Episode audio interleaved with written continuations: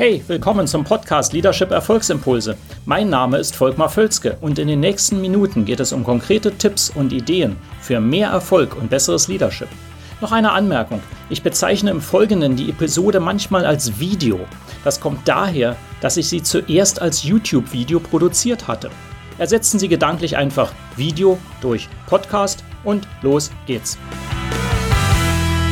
Führen in schwierigen Zeiten. Ich werde immer wieder gefragt, wie das geht. Willkommen zu diesem Führungsimpuls.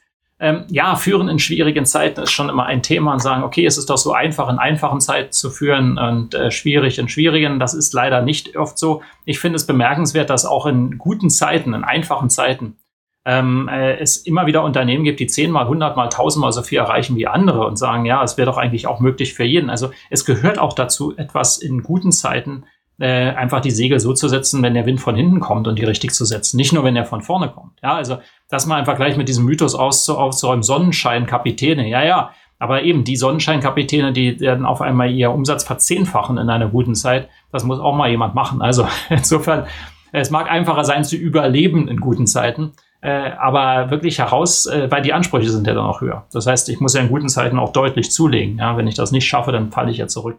Also, das dazu. Aber jetzt hier geht es um das Thema Führen in schwierigen Zeiten. Hätte man ja gefragt, was muss mir dann da tun?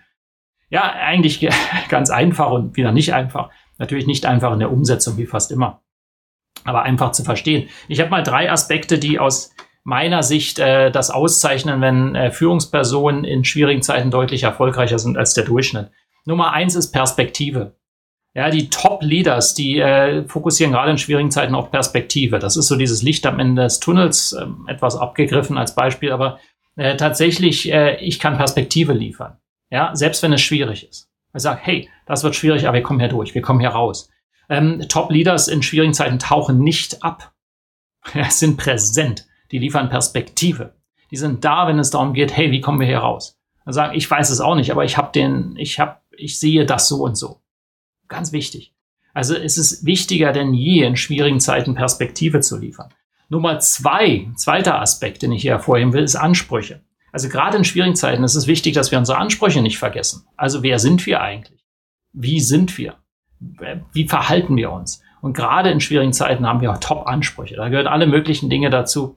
Äh, das mag sein, wenn Sie jetzt sagen, okay, Sie können sich jetzt in dem Beispiel jetzt mit der Corona-Krise, die wir gerade haben, können sie sich äh, nicht sehen, haben alle Homeoffice und sagen, trotzdem haben wir den Anspruch, dass wir zu den Meetings pünktlich und vorbereitet erscheinen und auch einigermaßen dass die, die, die, das Erscheinungsbild haben, was uns auszeichnet. Ja, nicht, dass, ich meine, das kann man sehen, wie man will, aber nicht, dass Leute vielleicht im Pyjama dann vor der Kamera sitzen und sagen, ich bin im Homeoffice alles locker und easy hier. Nein, das ist einfach, das sind so Ansprüche und sagen, wir sind Top-Unternehmen oder was auch immer das bei Ihnen ist, ja. Es sei denn, Sie haben diese Kultur, das kann ja auch sein. Aber die Ansprüche sind so wichtig, gerade in schwierigen Zeiten. Ja, wir lassen nichts durchgehen. Wir haben auch Top-Ansprüche. Und äh, dann noch das dritte, immer wieder ein Thema von mir, Momentum. Momentum.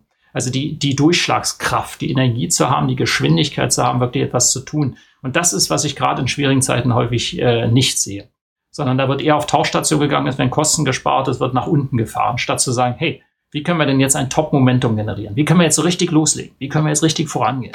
Ja, ganz wichtig, äh, dass Sie das Momentum aufbauen, gerade wenn es schwierig wird. Wie können wir als Gewinner hier rauskommen?